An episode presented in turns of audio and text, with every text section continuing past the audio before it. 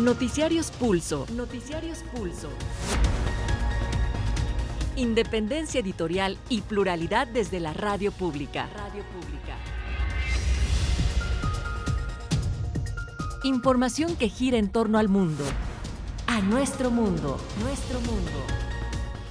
Le damos la bienvenida a Pulso, edición nocturna de Radio Educación, este miércoles 21 de febrero del 2024. Le saluda su servidor José Luis Guzmán a nombre de todo el equipo de la Subdirección de Información. Aquí la información que tenemos nacional e internacional.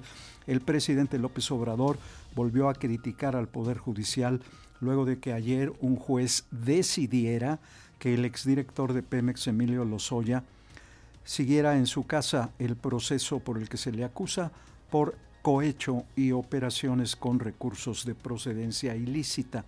Frente a esta polémica decisión, López Obrador acusó al Poder Judicial por estar podrido. Este miércoles iniciaron en la Cámara de Diputados los foros de diálogo nacional, donde se analizarán 50 iniciativas que conformarán la agenda legislativa de este periodo de sesiones que concluye el 30 de abril. En los foros se debatirán las 20 iniciativas que envió a San Lázaro el presidente López Obrador. Y también el partido Morena inició esta tarde el proceso interno de insaculación mediante tómbola para la selección de sus candidatos al Congreso de la Unión. Entre los primeros nombres que salieron sorteados figuran Rafael Barajas Durán, el Fisgón, Adriana Gómez Grajales, secretaria de Mujeres de Morena, la senadora Jesús Rodríguez y el vocero presidencial Jesús Ramírez Cuevas. El abasto de agua a la Ciudad de México está garantizado porque se abastece de distintos afluentes. No habrá día cero, aseguró el jefe del gobierno Martí Batres. En lo internacional, los ataques por parte de Moscú se extienden al sur de Kiev en medio del retraso de la ayuda internacional para proporcionar armas al ejército ucraniano y de cumplirse dos años de inicio de la incursión militar. La crisis humanitaria en la franja de Gaza se recrudece mientras los bombardeos israelíes continúan en gran parte del enclave. En Río de Janeiro, Brasil, los cancilleres de las naciones integradas en el G20 iniciaron la primera jornada de trabajos con dos temas en la mesa, los conflictos en la franja de Gaza y Ucrania, y los representantes del grupo de los 20 hicieron también un llamado a la paz y solidaridad entre las naciones.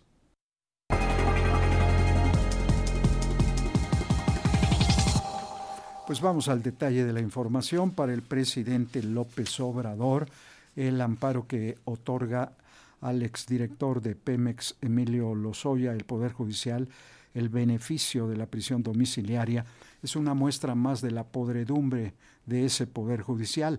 El jefe del Ejecutivo adelantó que su gobierno impugnará el fallo que pasa por alto la huida de Lozoya a Austin, España, así como el grave daño patrimonial que infligió a petróleos mexicanos. Como una muestra más de la podedumbre del Poder Judicial, calificó el presidente Andrés Manuel López Obrador la decisión de un juez de otorgar prisión domiciliaria al exdirector de Pemex, Emilio Lozoya. El mandatario dijo que la Fiscalía General de la República buscará impugnar este fallo del impartidor de justicia. Fueron jueces del Poder Judicial los que decidieron es de que esté en la cárcel el exdirector de Pemex, eh, lleve su juicio en su casa solo con un brazalete, porque sostienen que no hay ningún riesgo de que escape, de que se fugue. La Fiscalía seguramente va a apelar si es que lo puede hacer pero es un asunto entre la Fiscalía y el Poder Judicial. López Obrador reiteró que la Suprema Corte de Justicia de la Nación actúa a favor de los intereses de la oligarquía, por lo que han perdido casi todos los casos que son revisados por el máximo tribunal. Siempre han estado al servicio de una élite, pero ahora de manera abierta y descarada y en contra nuestra. Todos los casos los perdemos. Amparan a las empresas que quieren tener el control de la industria eléctrica nacional. Para Pulso de Radio Educación, Carlos Calzada. Entre las 22 iniciativas de reformas enviadas al Congreso por el presidente López Obrador se encuentran modificaciones para reconocer a México como un país pluricultural y multiétnico con 68 lenguas indígenas habladas por más de 7 millones de mexicanos. Al respecto, el director del Instituto Nacional de Pueblos Indígenas, Adelfo Regino, expresó que se trata de un acto de justicia elemental que reconocerá plenamente a indígenas y afromexicanos como sujetos de derecho. Como un acto de justicia elemental, consideró el director del Instituto Nacional de Pueblos Indígenas, Adelfo Regino, la iniciativa de reforma en la materia propuesta por el presidente Andrés Manuel López Obrador. La presencia de los pueblos y comunidades indígenas y afromexicanas a lo largo y ancho del territorio nacional y por eso el primer punto de esta reforma constitucional es reconocer a México como una nación pluricultural y multiétnica, en donde existen 70 pueblos indígenas y el pueblo afromexicano en todo el territorio nacional, desde Baja California, donde están los pueblos humanos, hasta la península de Yucatán, donde está el pueblo maya. Estamos hablando de 70 pueblos indígenas que hablan 68 lenguas indígenas con 364 variantes. Son 7.3 millones de hablantes de lenguas indígenas, 23 millones de personas se reconocen, se autoascriben como pertenecientes a uno de estos pueblos indígenas y hay 2.5 millones de personas que se autoascriben como afromexicanas. La piedra angular de la reforma es el reconocimiento de los pueblos y comunidades indígenas y afromexicanas como sujetos de derecho público. Para Pulso de Radio Educación, Carlos Calzada. Bueno, mientras tanto, iniciaron en la Cámara de Diputados los foros de análisis y discusión en torno a las reformas presidenciales. Al inaugurar en la Cámara de Diputados los trabajos de los foros de diálogo nacional, súmate al debate de las reformas por la libertad, el bienestar, la justicia y la democracia. El presidente de la Junta de Coordinación Política de la Cámara de Diputados, el diputado panista Jorge Romero, agradeció la apertura para discutir sin prisas y con la consulta a expertos las reformas enviadas por el Ejecutivo Federal y las que sobre estos mismos asuntos han formulado las diferentes fracciones parlamentarias. Exista la voluntad de dialogarlas. Que en lugar de que sea una intención de legislar al vapor, express, lo mejor que le puede pasar a México, seamos del color que seamos, porque todos somos al final de los mismos tres colores, las dialoguemos y sobre todo que no solamente las dialoguemos entre legisladoras y legisladores. Esa es la esencia de este foro, de estos diálogos. Que las dialoguemos con especialistas, con la gente. Yo creo que ya todas las leyes deben de irse hacia allá que ya ninguna sea solamente intramuros entre quienes legislamos, sino que se compartan con la gente. Por su parte, Ignacio Mier, coordinador de Morena, la fracción mayoritaria en el Congreso, expuso la necesidad de que este diálogo en torno a las reformas constitucionales enviadas por el presidente del observador sea amplio e incluyente. Para Pulso de Radio Educación, Víctor Bárcenas. Y en el Senado de la República se dará prioridad a la discusión en torno a la crisis hídrica que vive la mayor parte del país. Asimismo, se acordó brindar apoyo urgente a las ocho entidades federativas más afectadas por la escasez de agua.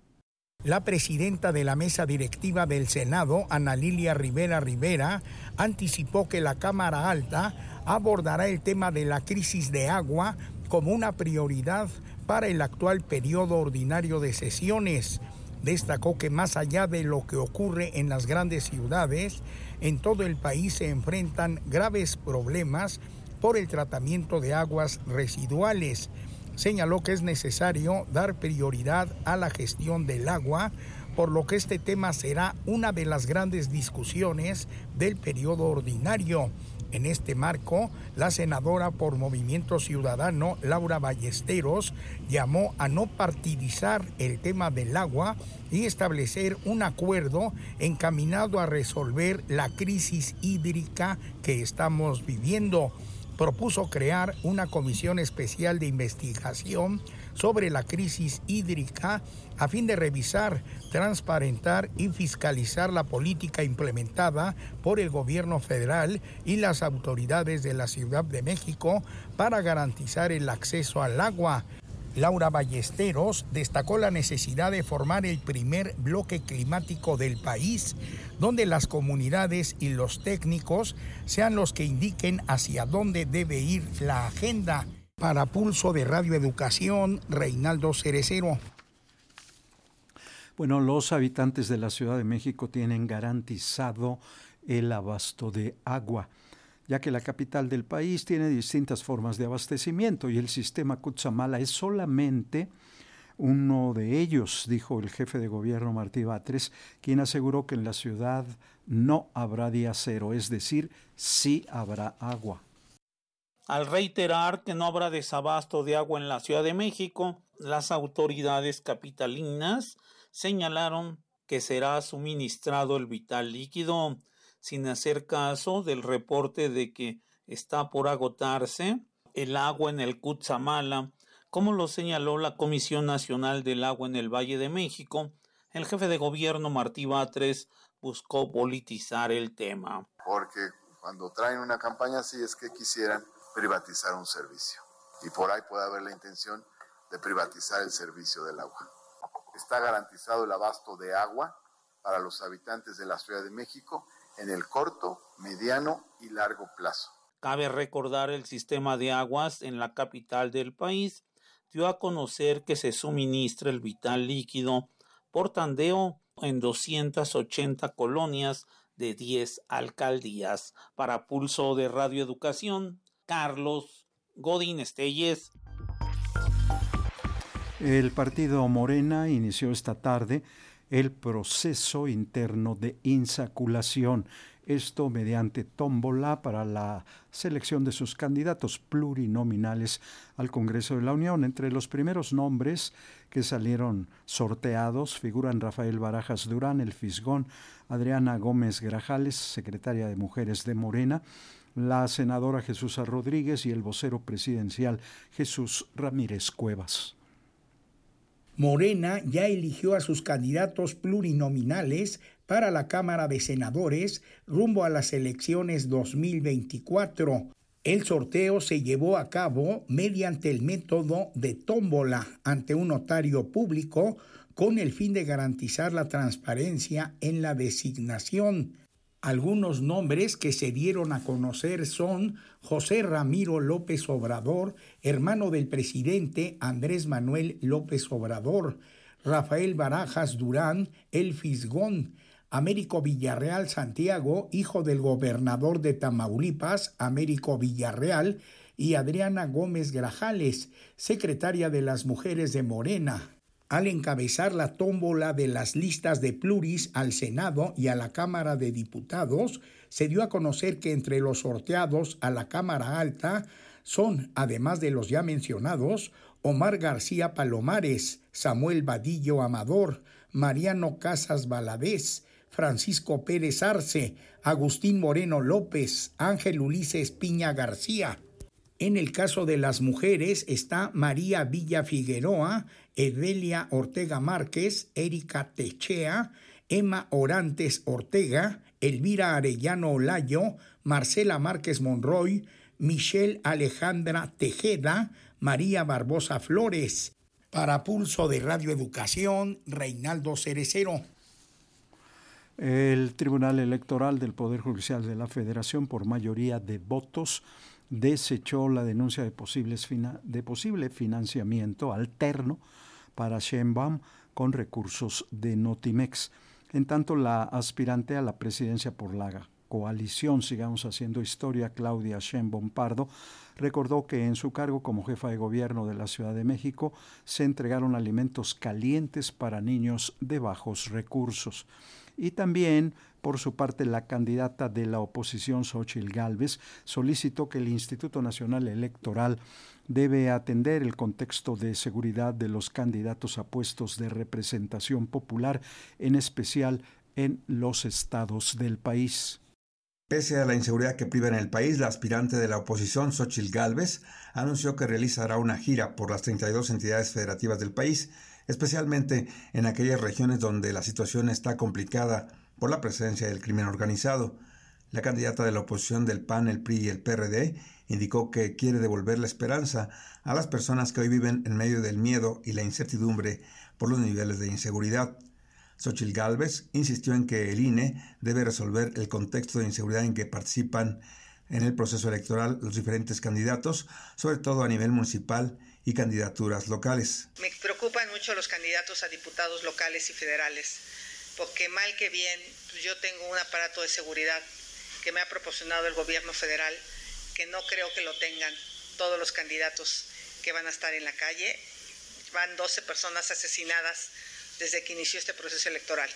Entonces, pues más le vale al INE, ayer se los dije claramente, que tomen cartas en el asunto. Para Pulso de Radio Educación, Víctor Bárcenas.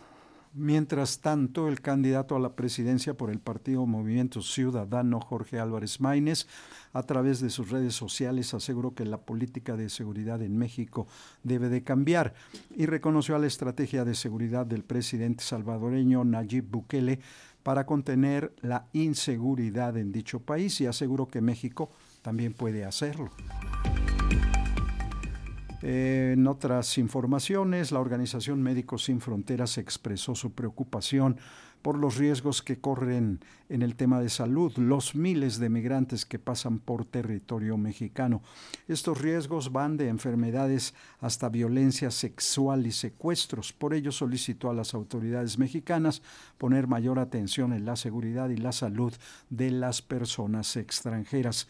En otro asunto de derechos humanos, durante su participación en el diálogo Infancia Rota, cómo afecta a niñas y niños el conflicto parental, Juan Martín Pérez, tejiendo redes en la infancia, hizo un llamado a garantizar ambientes sin violencia y no involucrar a la infancia en conflictos parentales. El experto agregó que se deben de cuidar los derechos de niñas y niños en los conflictos parentales se deben garantizar los derechos de los infantes y no deben prevalecer los intereses de los adultos. Las niñas y niños tienen el derecho de vivir en familia y de crecer en un entorno sin violencia, consideraron participantes en el diálogo Infancia Rota cómo afecta a niñas y niños el conflicto parental. Juan Martín Pérez, de Tejiendo Redes Infancia, señaló que en este tipo de conflictos los adultos deben proteger los derechos de los menores derecho de los niños y las niñas a vivir en familia. El tema de fondo y lo más importante es el derecho de niños y niñas a vivir en familia y no el conflicto de las personas que se separan, las personas adultas.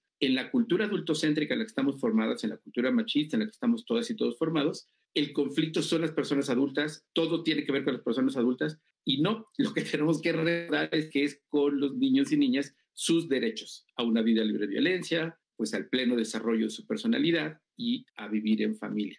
Para Pulso de Radio Educación, Sosimo Díaz. La huelga en el Nacional Monte de Piedad se encuentra empantanada. Por un lado, los trabajadores sindicalizados han dicho que aceptan el 5% de incremento salarial para reanudar operaciones. Por el otro, el patronato no está dispuesto a la negociación, al menos que el aumento vaya de la mano con cambios muy profundos en el contrato colectivo de trabajo. Una de las modificaciones solicitadas por los directivos es disminuir la plantilla laboral. Resulta premiante dar salida a la huelga, pero con apego a la legalidad y con atención a las justas demandas de los trabajadores, afirmó el Sindicato Nacional de Empleados y Trabajadores del Nacional Monte de Piedad de Empresas de Préstamo Prendario y Servicios Financieros. Su dirigente Arturo Sayún González indicó que al momento los directivos de la institución de asistencia privada no han mostrado apertura y flexibilidad para llegar a un arreglo. Recordó que durante tres años los trabajadores no han recibido aumento salarial alguno, pero como signo de buena voluntad, los sindicalizados están dispuestos a aceptar 5% de incremento y con lo que se daría por terminado el conflicto. En este año corresponde únicamente revisar el salario. Este año en octubre corresponde revisar el contrato colectivo de trabajo. Con que nos otorguen un simple 5% de incremento, mañana levantamos la huelga que lo que se trata es de cumplir con ese emplazamiento a huelga por el 5% que estamos solicitando después de tres años que no nos dan incremento al salario. Sayún González comentó que está lejos de la realidad, que el Nacional Monte de Piedad se encuentra en dificultades financieras, como hacen creer sus directivos, quienes en todo caso buscan disminuir la plantilla laboral y en último de los casos deshacerse del contrato colectivo de trabajo que data de 1954 para Pulso de Radio Educación, Martín Marcos Velasco.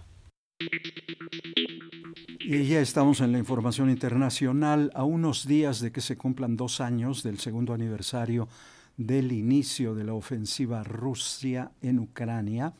Eh, la Unión Europea acordó un nuevo paquete de sanciones contra Rusia dirigida contra personas y empresas sospechosas de apoyar a Moscú en el conflicto.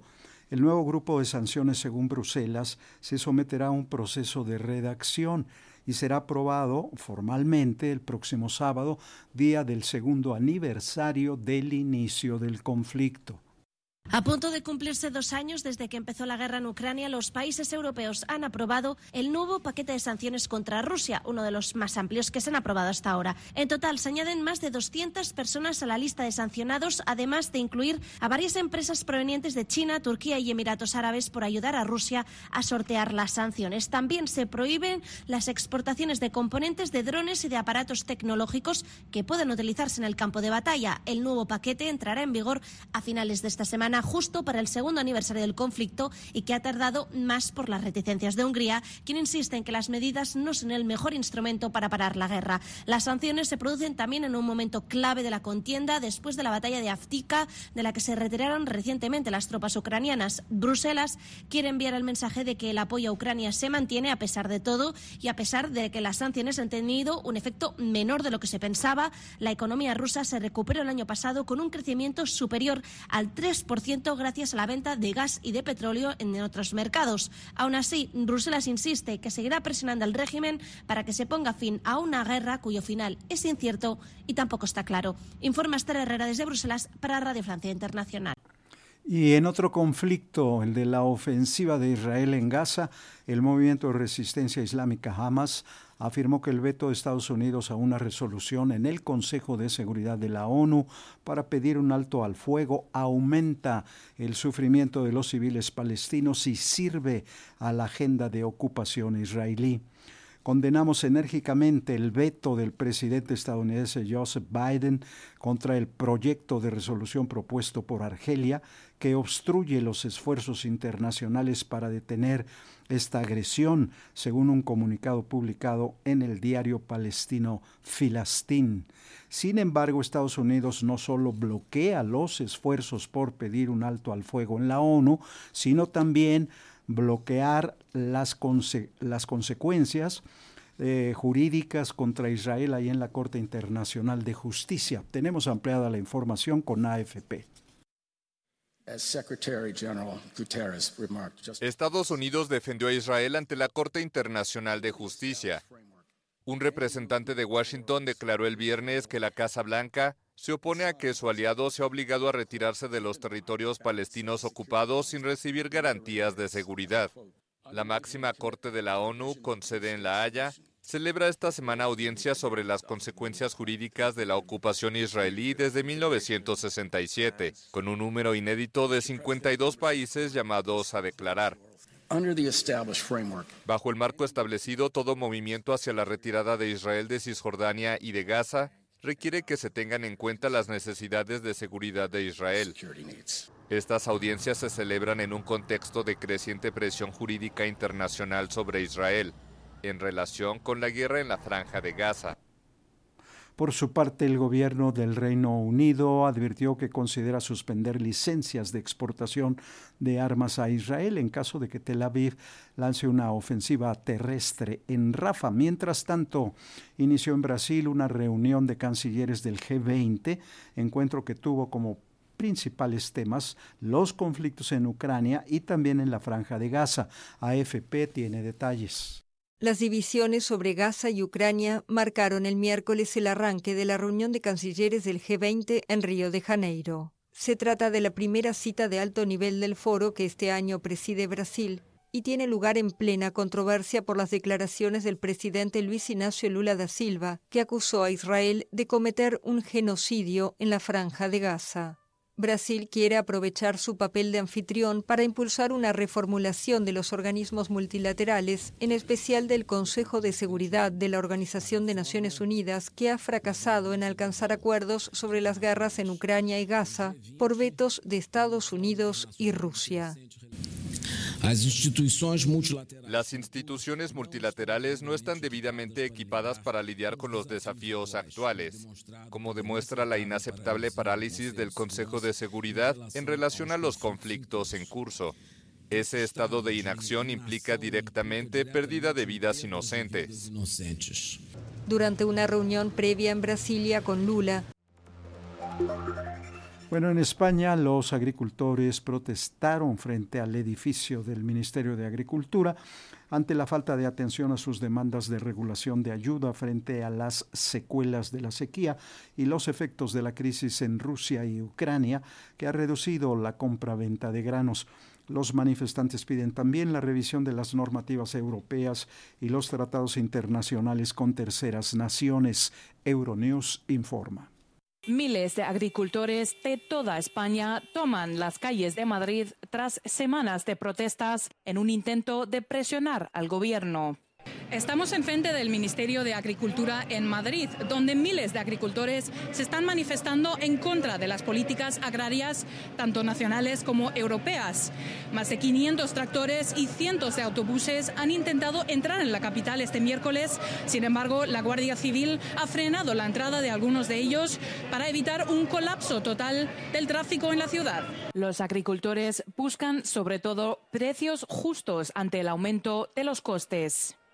Es carísimo todo lo que vas a comprar. Los consumidores no pueden comer, no lo pueden comprar en los mercados porque está todo carísimo. Y a nosotros nos dan, pues nada. Sin embargo, también exigen más flexibilidad con las medidas ambientales y que se ponga fin a la competencia desleal desde el exterior. Mientras tanto, en Francia, el primer ministro Gabriel Attal anunció que abandonará el indicador utilizado para medir el uso de pesticidas. Dicho modelo es apoyado por ecologistas y criticado por sindicatos de agricultores y el sin decisión concluyente terminó el último intento que tenía el fundador de Wikileaks, Julian Assange, para solicitar permiso para apelar su extradición a Estados Unidos. En el Tribunal de Londres, los jueces no dieron a conocer el fallo sobre conceder o no la posibilidad de apelar y no especificaron fecha para anunciarlo. Euronews informa. Las actividades de espionaje de Julian Assange ponen en riesgo vidas inocentes. Es la argumentación de este miércoles de los abogados de Estados Unidos que reclaman su extradición en Londres. El gobierno de Joe Biden quiere que el fundador de Wikileaks sea juzgado por espionaje en Washington. Le piden 175 años de cárcel por haber hecho públicos vídeos que demuestran crímenes de guerra cometidos por el ejército de Estados Unidos en la invasión de Irak. Este procedimiento de apelación es el último intento de Assange de evitar ser entregado a Estados Unidos. Bien, pues queremos agradecer el favor de su atención a este tercer informativo, Pulso Edición Nocturna, en la Coordinación Nacional Carlos Padilla, Coordinación Internacional y Realización Gabriela Pérez, Raúl García, Ángeles Hernández y José Luis Parra en la redacción. Edición de notas, Fortino Longines, Ramiro Romero en los controles técnicos, redes sociales, Tania Nicanor, Roberto Hernández y Fernanda López. Les saluda José Luis Guzmán. Gracias, buena noche.